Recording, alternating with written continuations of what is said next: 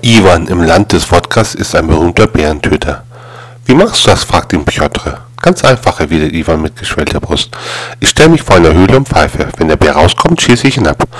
Wochen später treffen sich die beiden erneut. Piotr geht auf Krücken, ist akkreditiert.